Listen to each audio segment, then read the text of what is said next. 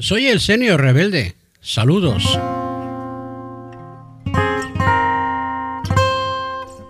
Como he dicho en anteriores podcasts en este espacio, agosto ya no es lo que era. Este paréntesis ha tenido auténticos estallidos de noticias que han alterado la calma propia de este periodo. Rubiales aparece por todas partes. La cacería sigue. Todos y todas se apartan de él si estuviéramos en la Edad Media sería como un apestado o un leproso.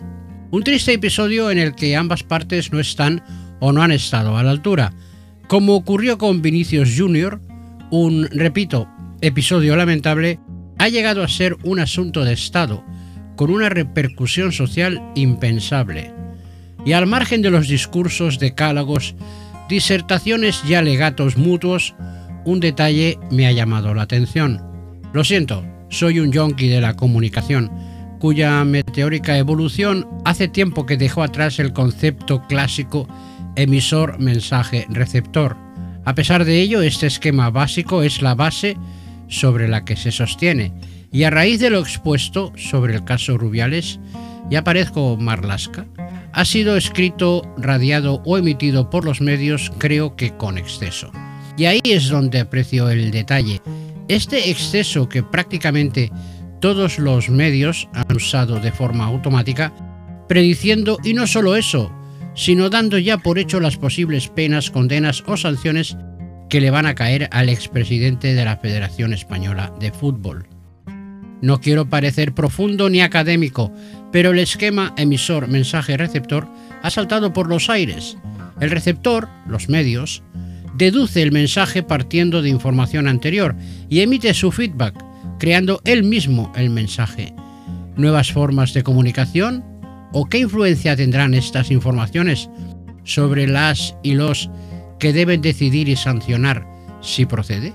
Yo esto no lo sitúo dentro del mascado concepto de juicio mediático, tampoco de manos negras, conspiraciones o complots, pero lo que es cierto es que los medios escritos y audiovisuales auxiliados en muchas ocasiones por los partidos políticos, están generando demasiados daños colaterales en su estúpida carrera por llegar a la meta el primero. Información sesgada, interesada, inexacta, incorrecta, cuando no convenientemente adulterada. Es su mensaje, la parcialidad domina el panorama, se están cargando la comunicación y algo más y llegó la Dana, de la misma forma que he cambiado de asunto. De repente, este mes ha dado mucho juego. Sus consecuencias han sido devastadoras, sobre todo en la zona centro del país, concretamente en la Comunidad de Madrid, con dos desaparecidos cuando grabo este podcast y unos destrozos materiales gravísimos. Y de igual forma que critico sin piedad a su presidenta, Isabel Díaz Ayuso, en esta ocasión estoy con su decisión de solicitar zona catastrófica para los municipios afectados, con quien no puedo no ya estar de acuerdo, sino verlo aparecer para decir estupideces en porcentajes muy elevados cuando abre la boca, es el alcalde de la capital, Martínez Almeida. Recomendó a los ciudadanos de la capital que no salieran de casa y ahora se siente ridículo porque en algunas zonas no llovió tanto. Lo verdaderamente ridículo han sido sus declaraciones posteriores, pidiendo a la AEMET, la Agencia Estatal de Meteorología, más precisión. O sea que a los que no viven en la capital, aunque estén a 3 kilómetros en tren, como si revientan. Con estos ejemplos de estupidez congénita de la que adolece este tipo, el Madrid y provincias adquiere un tono insultante, alineado con los peperos y los franquistas de Vox, los primeros echando la culpa, qué raro, a Pedro Sánchez. Creen que puso en la AEMET algún amigo, como el primo meteorólogo de Rajoy. Me duele el callo, agua. A los segundos, los franquistas de Vox, ya les va bien todo esto. Tanta emergencia y nada, cuatro gotas. Justo lo que afirman en uno de sus mantras. Cambio climático, eso es un invento de los progres.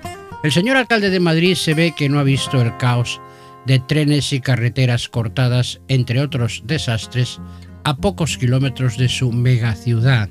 Gente que cogía el tren el martes y tenía que haber salido el domingo. Desinformación, desorganización y confusión total. Y como este pavo no suele estar a la altura, ahora le echará la culpa al maligno Sánchez, ya que la Renfe es una empresa estatal y él no puede hacer nada. Mira, tío, mi consejo es el mismo que diste tú a los madrileños. Quédate en casa y no salgas. Y si no abres la boca, mucho mejor.